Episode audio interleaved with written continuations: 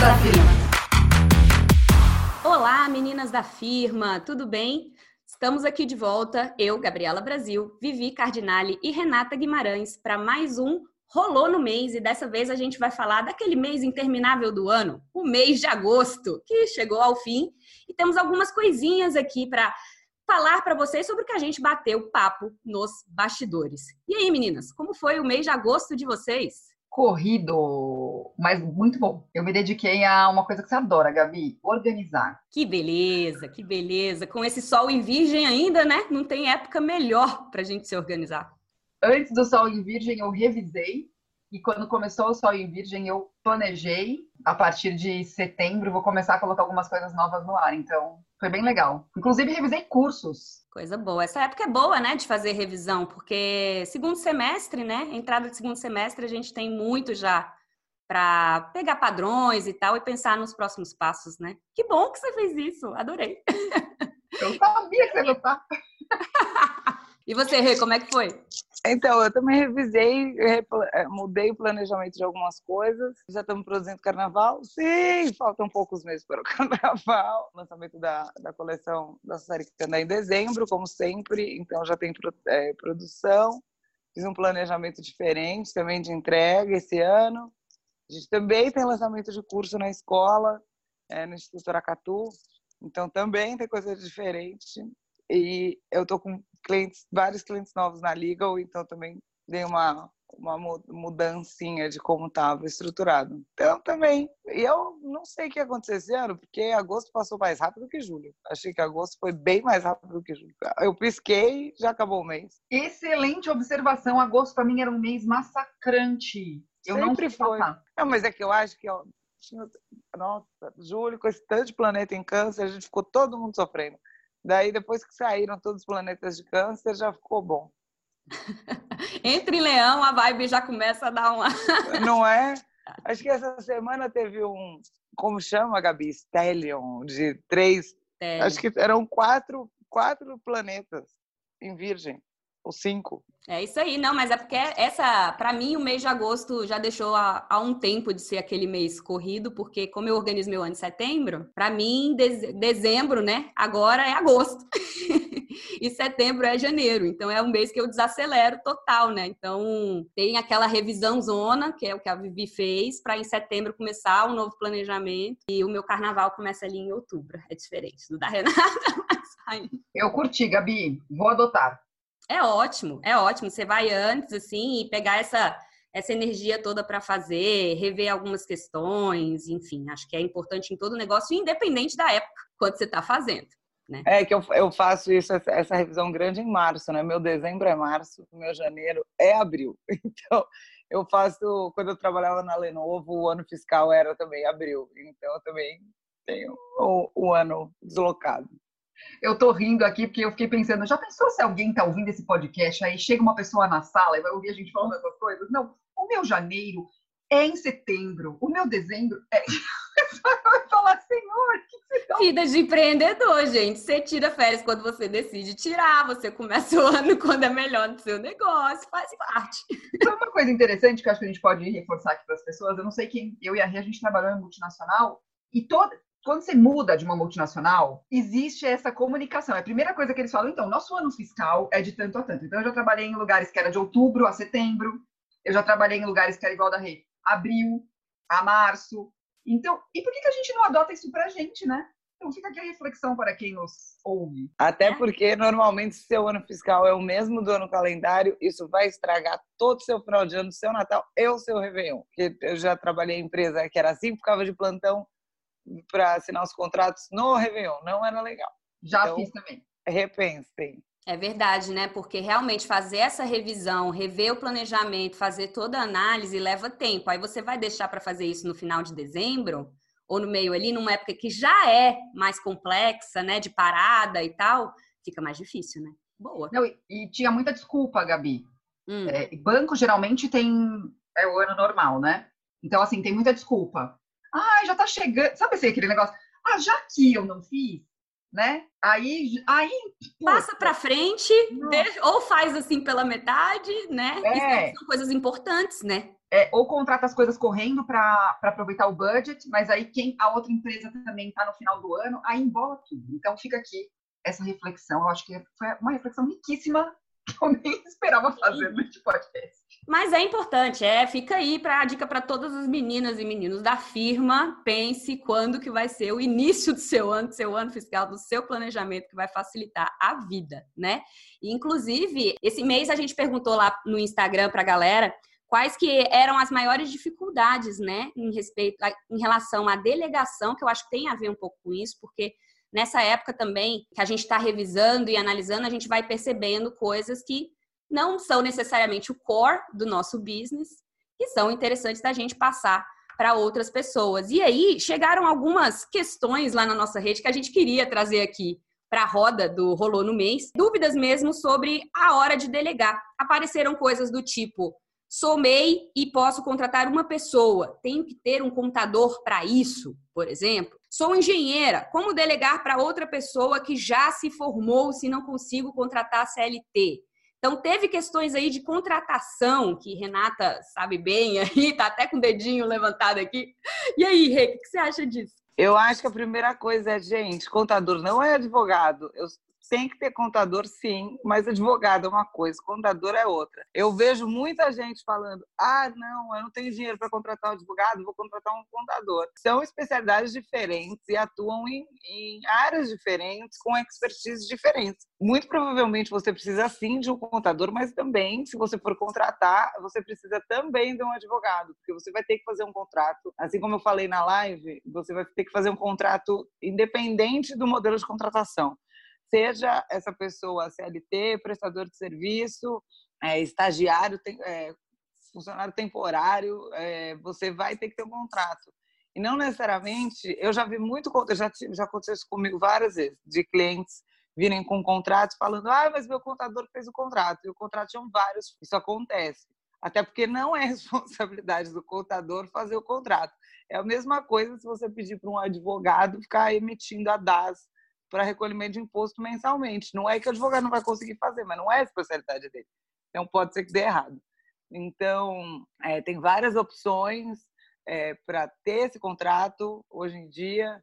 É, eu estou atualizando finalmente a loja de contratos da Legal, então tem modelos. Ou você pode contratar o advogado para fazer um contrato específico para o seu caso, ou pegar já um, um um modelo padrão elaborado por um advogado e usar. Então, sim, eu acho que você precisa de um contador depois, exatamente para fazer os recolhimentos, principalmente se a pessoa for CLT, porque daí tem bastante recolhimento de INSS, FGTS, etc e tal, e também um advogado para fazer o contrato correto. E não precisa necessariamente ser um, um contrato com período longo, né, Rê? Porque você pode fazer assim por por exemplo, período de teste, três meses e depois fazer essa renovação de contrato? Pode, que é o que a gente fez, né, Gabi, no seu uhum. caso também. É, eu, eu, eu acho que pode, eu acho não, pode, né? O que eu ia falar é, eu acho que é uma boa ideia. Eu, assim como quando é CLT, você já tem esse período de três meses de experiência, né, que podem ser renovados e tudo mais. 45 mais 45, mas eu recomendo fazer isso mesmo que seja pessoa jurídica. Porque o que acontece, assim, não é o que a gente quer que aconteça, né? Quando a gente contrata alguém, vai fazer uma parceria e a gente está delegando alguma área da empresa, ainda mais porque, né, a gente cuida do, do nosso negócio como se fosse quase um filho, a gente não, a gente claro que quer delegar para uma pessoa que a gente confia e tudo mais, mas talvez não tenha fit com a, a, sei lá, a metodologia da empresa, com o jeito que a empresa trabalha. Então é bom ter esse período de experiência, até porque se você fizer um contrato, por exemplo, de um ano e estabelecer uma multa proporcional, e daí no final do primeiro mês você vê que não vai dar certo, você vai ter que pagar uma multa ali de 11 meses, né? Então talvez não seja uma boa ideia, seja melhor fazer por três meses e depois você vai renovando. Entendi. E o, o negócio de que a gente está vendo muito no mercado hoje, mesmo profissionais aí, por exemplo, minha irmã é arquiteta.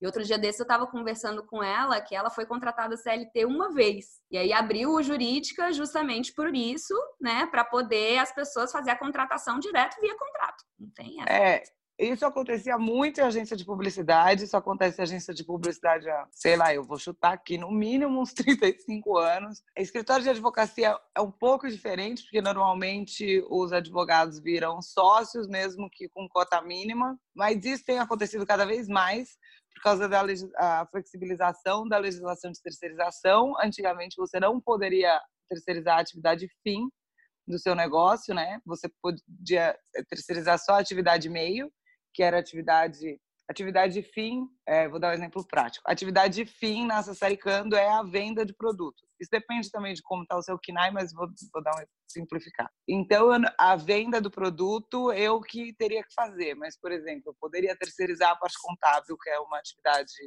intermediária para chegar nesse produto. É, e com a flexibilização da legislação de, sobre terceirização, isso acabou tem acontecido cada vez mais. Eu, especialmente, não acredito num futuro com um emprego CLT. Nem sei se, se vai ser PJ com contrato fixo. Eu acho que no máximo meio período ou por projeto, todo mundo trabalhando home office. Eu acredito bem mais nesse modelo do que num modelo CLT agora para o futuro.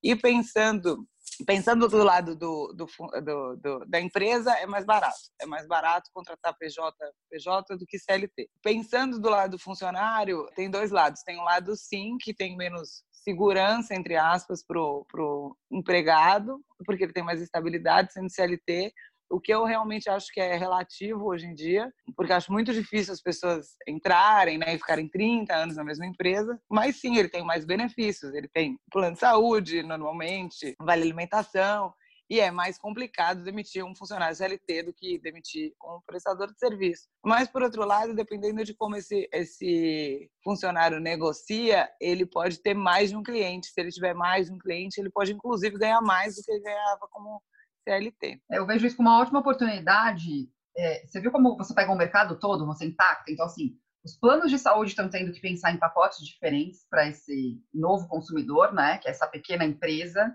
que está prestando serviço para outras pequenas empresas, então é uma oportunidade legal. E eu acho que nunca foi tão importante a gente ter uma educação financeira, né? Que daí passa a ser responsabilidade pessoal essa questão de guardar dinheiro para uma previdência, para algo que acontece, reserva de oportunidades e tudo mais. Então, falei aqui oportunidades para planos de saúde, para advogados. A Renata falou várias também que a gente pode identificar. Eu acho que, como empreendedor, a gente tem que, nesses momentos de mudança, né, que a gente tem que ficar ligado para essas oportunidades que surgem.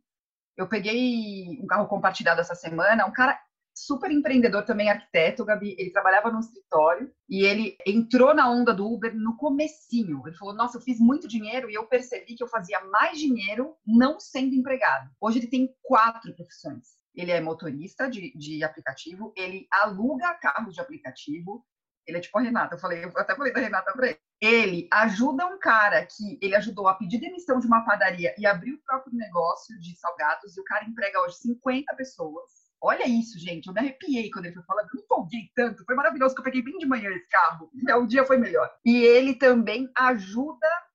E ele também é arquiteto, só que agora freelancer. Então ele falou: eu aceito ganhar 30% menos, porque eu fiz essas contas, eu percebi que eu abria mão de mais do que poderia ser meu salário quando eu estava na CLT. Então, o meu, o meu, meu no, no fim, parece que meu trabalho está mais é, sendo desvalorizado, mas não tá, porque eu estou ganhando mais do que eu ganhava como CLT. Então, eu achei a cabeça dele assim sensacional. Ele começou esse movimento em 2014, ele tá voando. E eu falei que ele deveria ainda, ainda por cima, abrir um Instagram para falar sobre isso, para dar essas palestras, foi sensacional.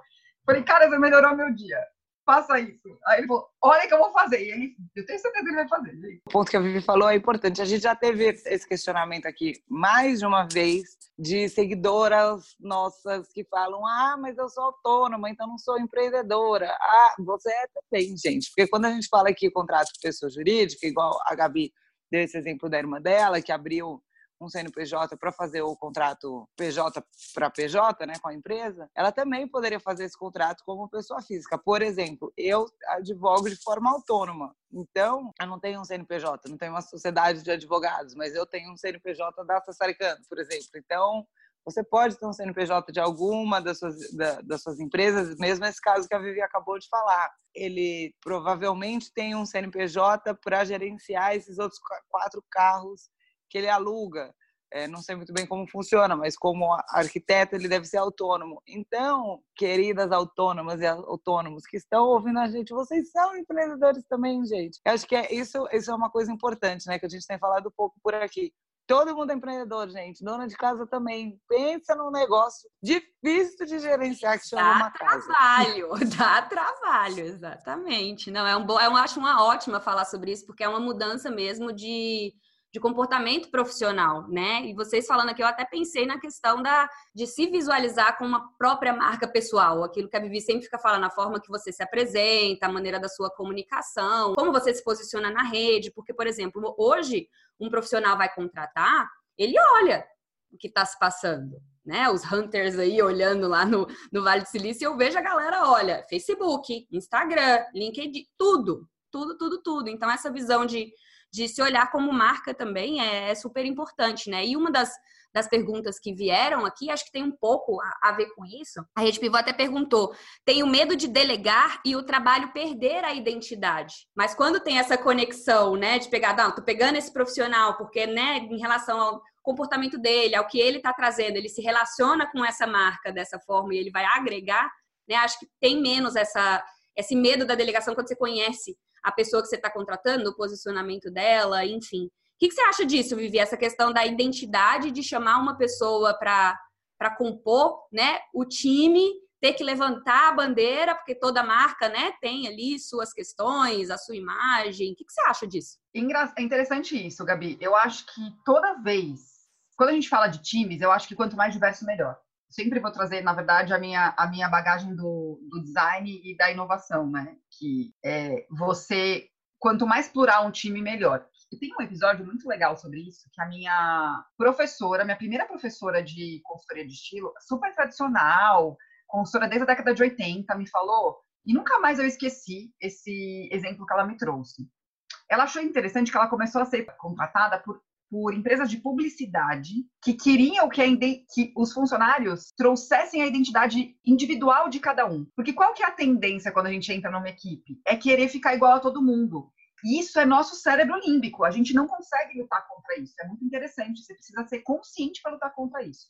Porque se a gente entrar na inércia, a gente vai ficar igual a todo mundo ali. Então, assim, para o empreendedor é muito legal fazer também, na minha opinião, uma rotatividade da equipe que ele tem, no sentido de, principalmente nessa história do, de não ser CLT, de trazer pessoas de CNPJs, vamos dizer assim, para conseguir trazer essa diversidade, até do olhar do que está fazendo, sabe? Porque a nossa tendência como ser humano é querer fazer parte do time e pensar todo mundo igual, de repente você perde isso. Por isso que nas empresas, às vezes eles trazem gente nova, quando falam assim, ai, sangue novo. É isso que você quer dizer quando, com esse sangue novo porque aquela pessoa não está contaminada ainda com o grupo. E é engraçado, eu só comecei a estudar sobre isso quando eu comecei a estudar sobre consultoria de imagem. E eu trabalhei com várias equipes, e mesmo com inovação, e eu nunca tinha parado para pensar nisso, né? Então, assim, conscientemente, eu acho que é legal a gente influenciar as pessoas à nossa volta, trazerem a diversidade e não deixarem que todo mundo fique homogêneo na questão, sabe? Tipo, em qualquer questão da sua empresa.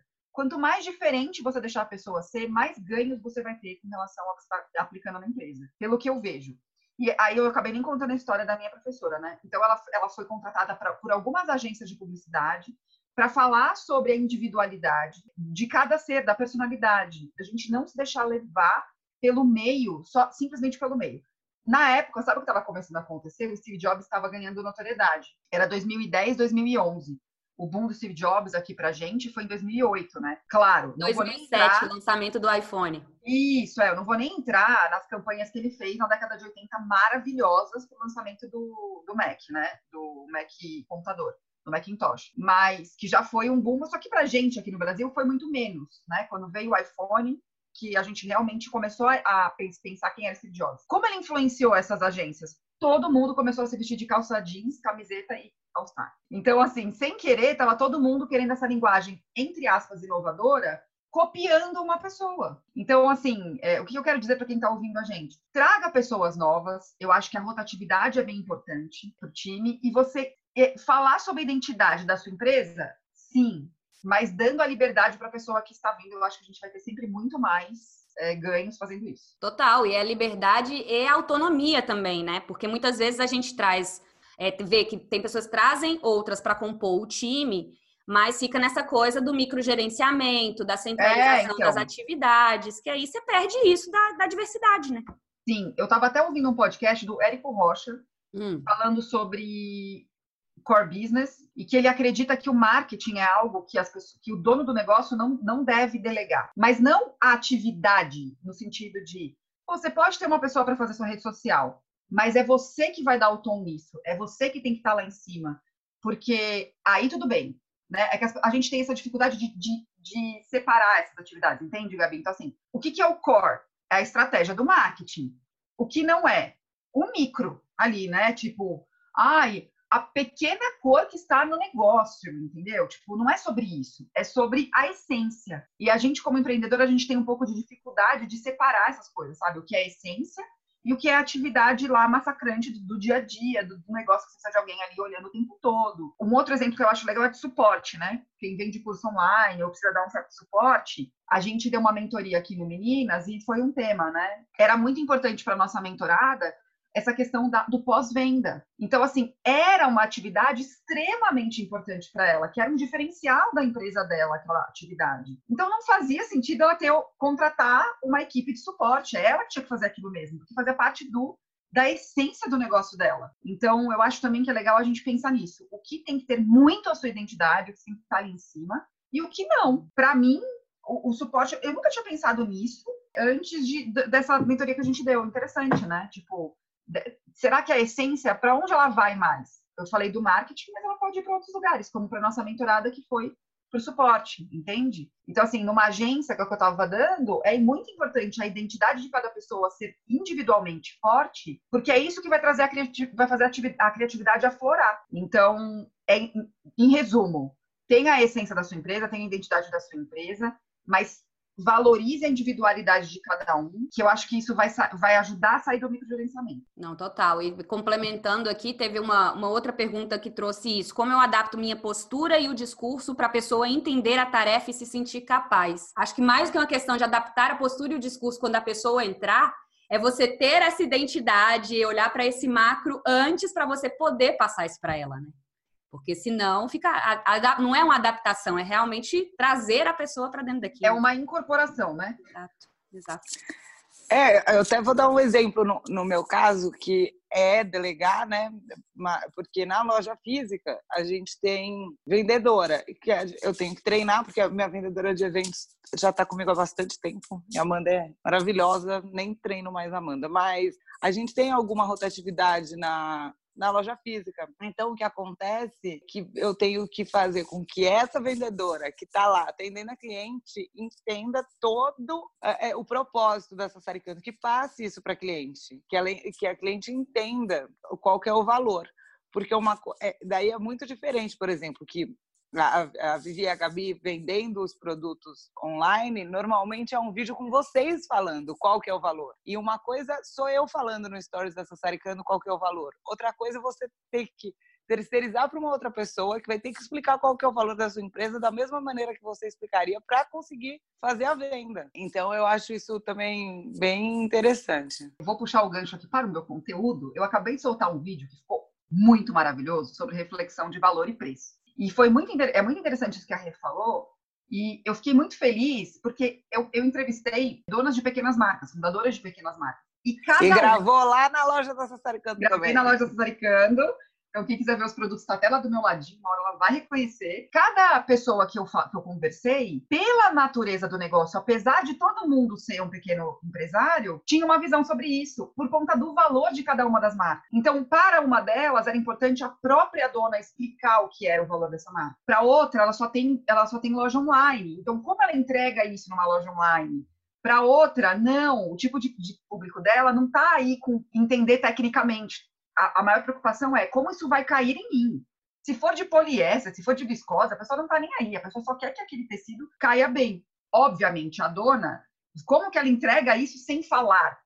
Né? Porque daí é mais difícil. Esse cliente não está interessado nessa informação, mas em outra. Como que eu entrego isso? E a outra pessoa que eu conversei me falou muito sobre o quanto a gente perdeu todas essas preferências. Então, assim, foi muito rico para mim entender isso, porque eu achava que era uma unanimidade. E não. E por que não é uma unanimidade? Por conta disso que você falou e do que a Renata falou também. Cada empresa tem a sua essência, o seu valor a ser entregue. Então, ele vai ser entregue de um jeito diferente. E para quem está prestando serviço também, que a gente está falando achando quem que está contratando, né? Mas tem gente que está ouvindo a gente que pode ser contratada. Então, eu acho que um diferencial para essa pessoa é essa preocupação nessa prestação de serviço com a essência de cada uma das empresas que ela está atendendo, certo? Então, seja numa consultoria de venda, seja numa consultoria jurídica, como disse a Rê, em qualquer aspecto, você entender o valor de cada um dos clientes que você está atendendo, como diria Simon Sinek, né? O porquê de cada um, putz, cara, você vai ganhar sério, você vai ser muito querido por essa pessoa que está te contratando. E se você souber a sua essência também, o que, que você faz, aí pronto, né? A fome e a vontade então, de comer. Exatamente, Gabi. Olha que coisa. Quanto vale essa informação neste podcast? Não, Não é. consigo explicar. Não, e é muito, muito legal a gente levantar todas essas questões, porque assim, é, é um processo, né? É uma construção, a gente comunicar esse valor e trazendo essas coisas. E no início, quando a gente não consegue delegar, essa construção de processo é com a gente, para quando chegar uma pessoa, ter essa facilidade de passar isso para essa pessoa e poder caminhar e ter a autonomia e a liberdade, né? Que tanto buscamos. Aqui, só a critério de, de curiosidade, as coisas que as meninas mais falaram de desejos de delegação, que tem a ver com o que a gente comentou aqui.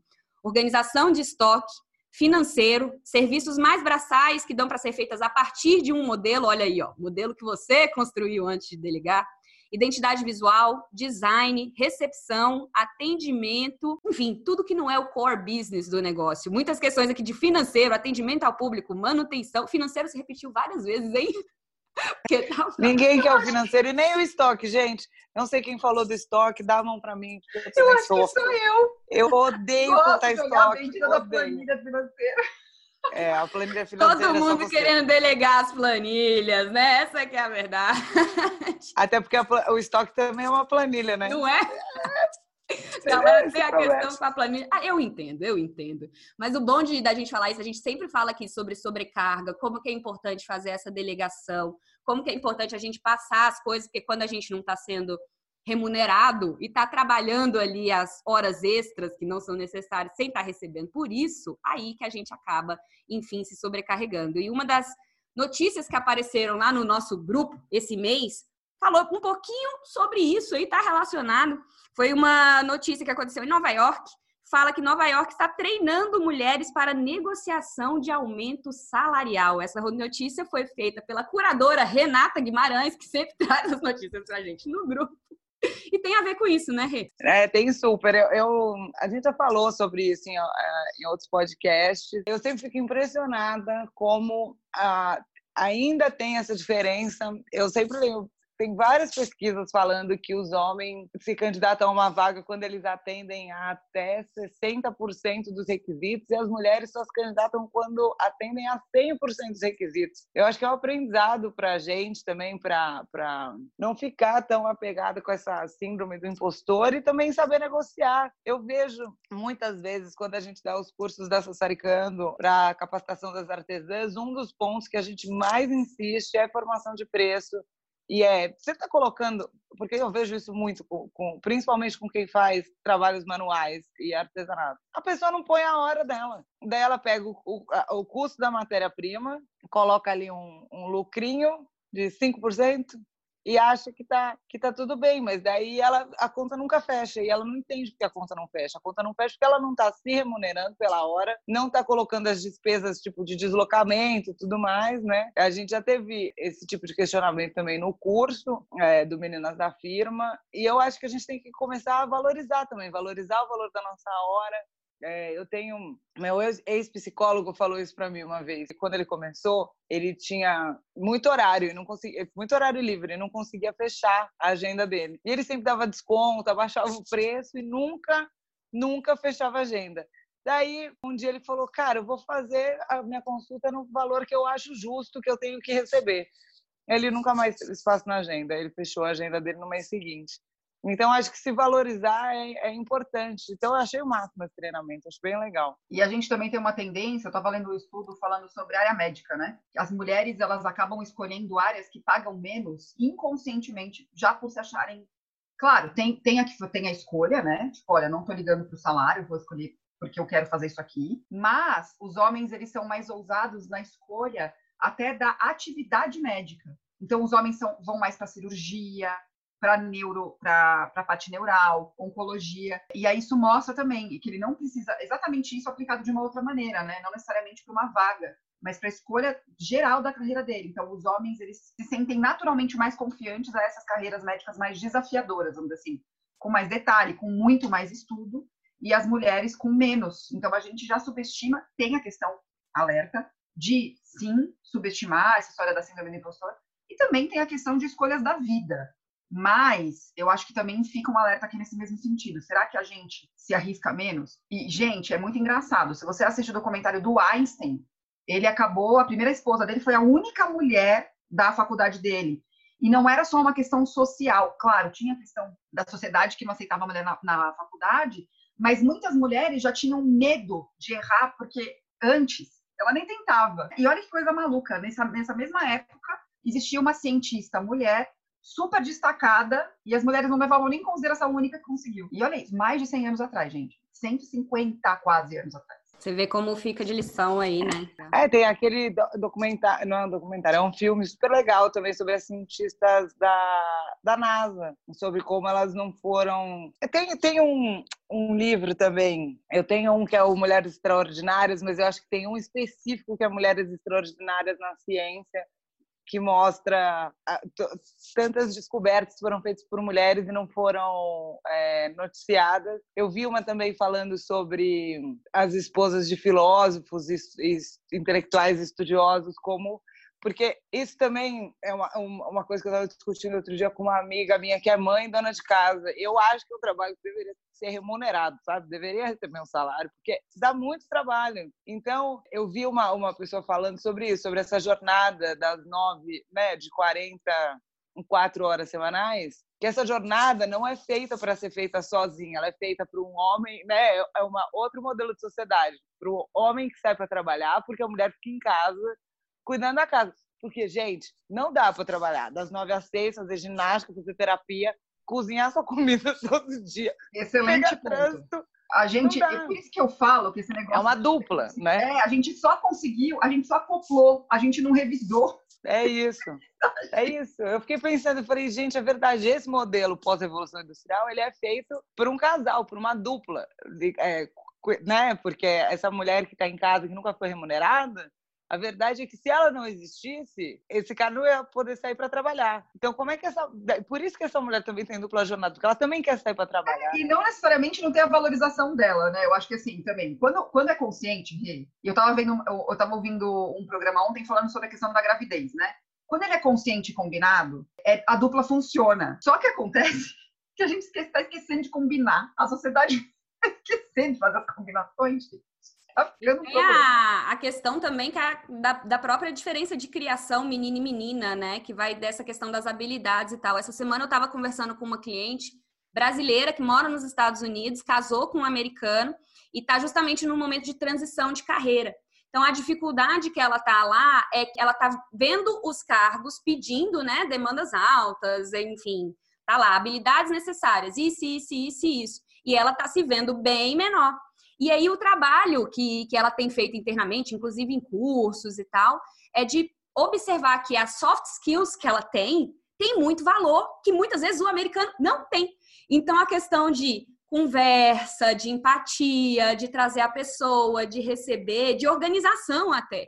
Ela tem uma capacidade de organização grande e às vezes a empresa está ali precisando desse profissional com esses soft skills que valem pra caramba. E aí a gente tá lá com aquela coisa, não, mas isso eu uso na minha casa, isso aqui eu uso com os meus amigos, isso aqui eu uso no emocional, no pessoal, mas no trabalho isso tem um valor imenso. Então valorizar também essas coisas de tipo, se você controla a sua casa, tem três filhos, cinco cachorros, gente, você controla uma imensa, uma imensa empresa. Então use também os seus soft skills para fazer isso, né? Que tem muito valor. E esse é um ponto interessante, tem link que a gente acabou de falar, que a Vivi falou, ah, acho que só eu gosto da planilha, né?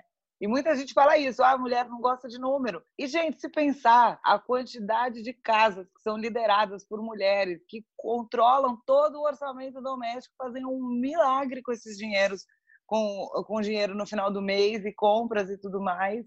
E se a gente pensar aqui no Brasil, ali outro dia, acho que é 80, é, um negócio, é muito alto o, o número de, de, de domicílios liderados por mulheres. Então, será que mulher não gosta mesmo de número? Ou é só. Eu acho que tem umas lendas urbanas também que a gente fica interiorizando e. Né? Tem. Aqui, para mim, a, a, maior representação disso é a minha avó, que ganha um salário mínimo de aposentadoria, sempre foi dona de casa e é a pessoa que sai emprestando dinheiro para todo mundo da família. Então, dito e feito. É isso. Nunca fez uma planilha de Excel, mas tá aí salvando todo mundo.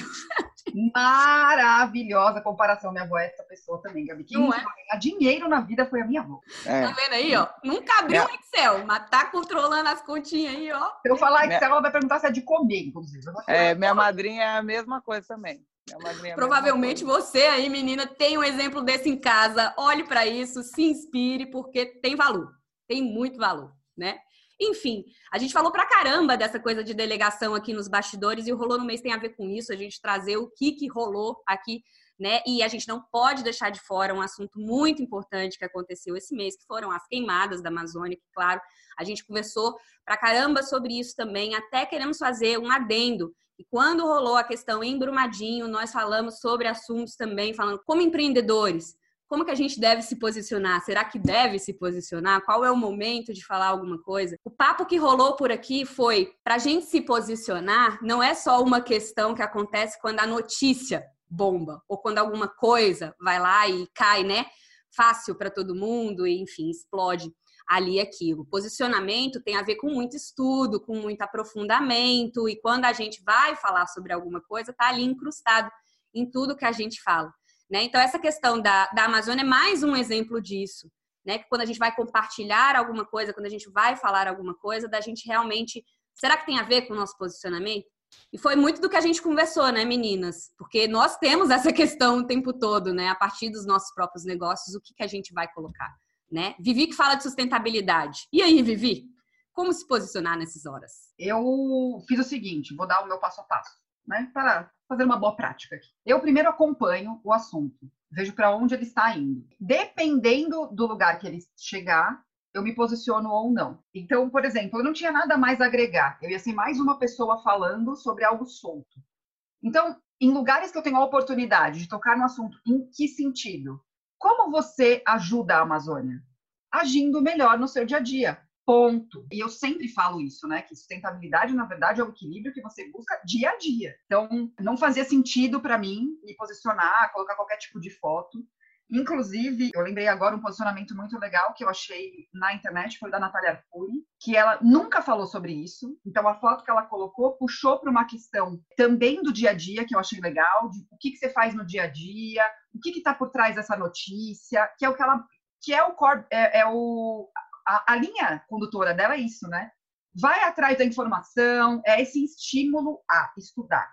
Então, eu achei que ela foi uma das pessoas que fez isso da melhor maneira, né? Porque ela colocou nesse lugar de é só agora que você vai pensar nisso, que é o que ela fala, é comportamento, né? Comportamento financeiro. Então, eu achei muito legal a forma como ela se posicionou. Uh, pelo rumo que tomou, eu achei melhor não me posicionar, mas eu faço isso primeiro. Eu não sou a, eu, eu não tenho aquela aflição de ser a primeira a falar. E eu nem fico pensando o que vão achar de mim se não falar. Não é sobre isso. Quem é meu fã, quem me segue, quem sabe a consistência que eu tenho, tá ali conectado com a forma como eu falo. E isso é mais importante do que qualquer coisa. Eu acho que é pior, porque eu vi muito pessoas se posicionando e sendo totalmente massacradas, porque assim, amigo, você nunca falou sobre isso. Ainda tá falando errado. Então, assim, se eu posso dar uma dica é não fique com medo, não fique com medo da porforofobia de se eu não falar, o que vão achar de mim.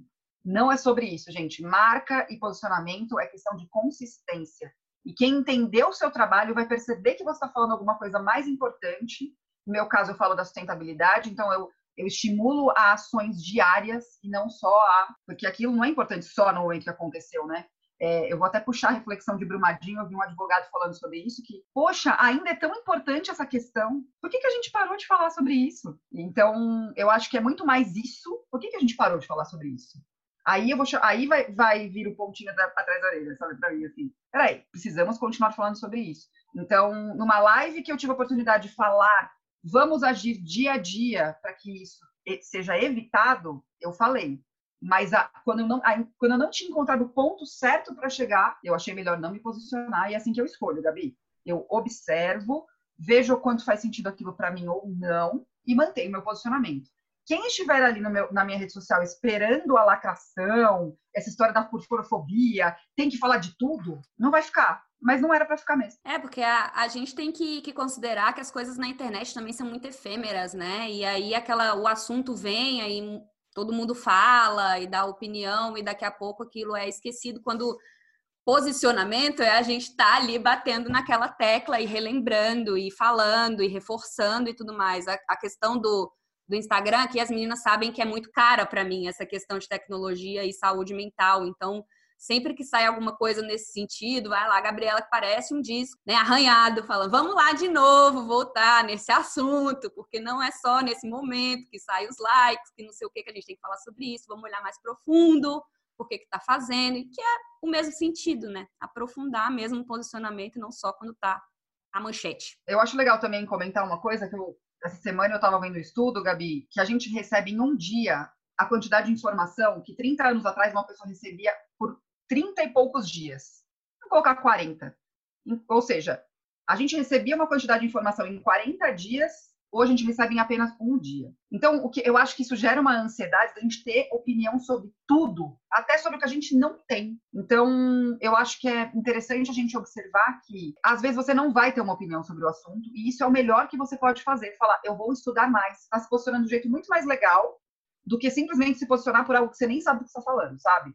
Falar que você não tem uma opinião também não tem problema nenhum. Inclusive, se você falar que você vai estudar mais sobre isso para poder falar, eu acho louvável. Acho que a gente tem muito medo, né, disso de falar não sei. Mas está tudo bem falar não sei, né?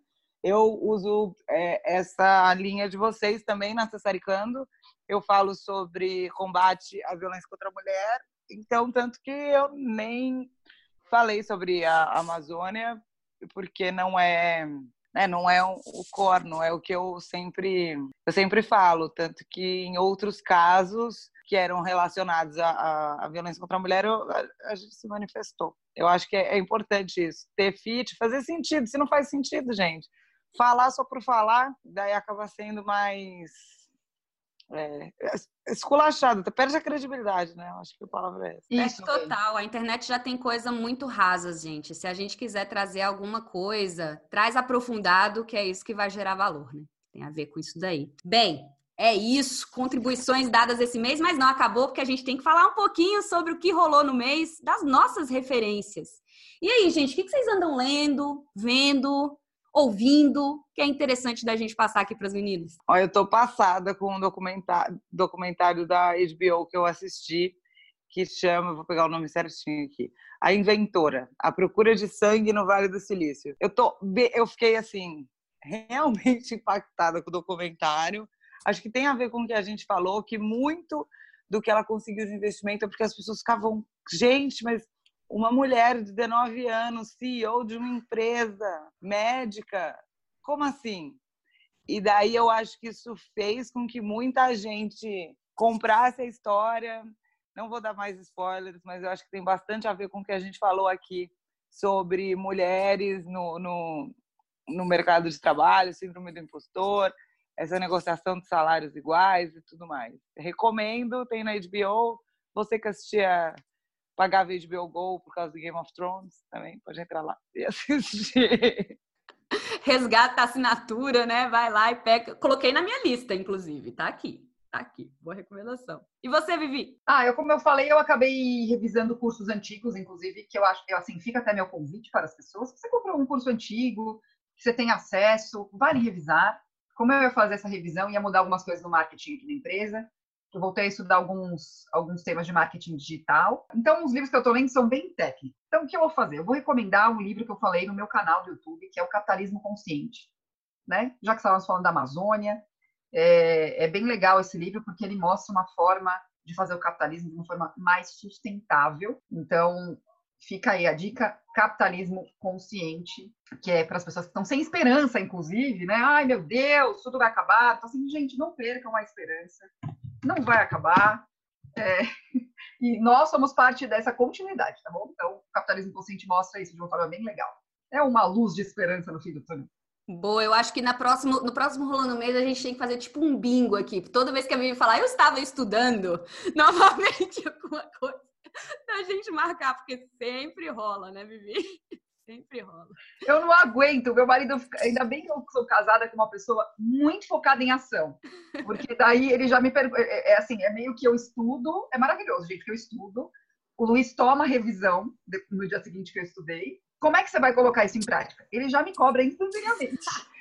E eu acho também que a gente podia dar um bacon para Vivi cada vez que o livro é do Napoleão Hill. E esse mês não foi nem Simon Sinek, nem Napoleão Hill. Mas ela falou de Simon Sinek aqui é, hoje. Óbvio. olha o posicionamento, olha os pilares aí do posicionamento. Tá vendo aí? Na prática, é assim que faz mesmo.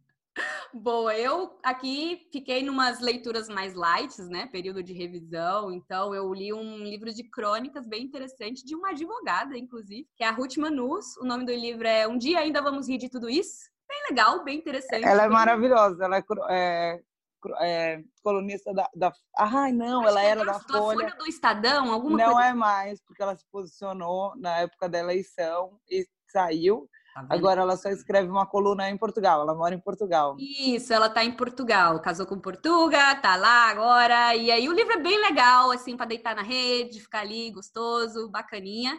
E agora eu tô no livro do Padre Fábio de Mello, Por Onde For o Teu Passo, Que Lá Esteja o Teu Coração, que é um livro bem bacana a respeito de consciência. Ele fala pra caramba da relação do homem e da consciência, eu tô achando bem interessante. Tá Fala de novo o nome, Gabi. O nome do livro é Por Onde For o Teu Passo, que lá esteja o teu coração. Não é legal? Eu gosto dele, eu gosto dele, que ele é um pago moderno. Então eu tô aqui lendo. Adoro Melhores piadas no Instagram. O melhor Twitter. Eu acho um absurdo eu achar bom, mas tá tudo bem. Que eu gosto de piada. Melhor assim, Twitter. Assim, piada, piada ruim. Eu gosto de piada ruim. Piada boa, piada boa. E eu peguei esse, esse mês também uma série no Netflix chamada Diagnóstico, que ela é a protagonista, é aquela que foi a. Não vou lembrar o nome dela agora, mas ela foi roteirista da série House. Ela que era a médica por trás dos roteiros do House. E por que, que essa série é legal? Ela pega histórias de pessoas que têm, não têm diagnósticos ainda do que elas estão passando. Ela pega essa situação e ela coloca uma espécie de crowdfunding no New York Times para trazer para as pessoas o que, que vocês acham no mundo inteiro. Então, as pessoas respondem as matérias com vídeos e tal, e a partir da, da participação do público, ela faz a análise e acha o diagnóstico das pessoas. Então, olha só, internet facilitando Isso. até diagnóstico. Que top! Cocriação do diagnóstico. É? é? demais, cara. É demais. Assistam essa série. Vale a pena. Vale a pena. E aí, a internet colaborando até, né? No médico. É isso aí. É o futuro mesmo. Adoro essas coisas. Bem, isso foi o que rolou no mês de agosto. Nesse mês de setembro, continuamos com o nosso conteúdo nas redes sociais. Estamos tendo lives lá no Instagram, né? Então vale conferir todo o material que a gente está colocando por lá. E no mês de setembro a gente vem com mais novidades para vocês. É isso, meninas. É isso. Até o próximo. Um beijo. Até lá.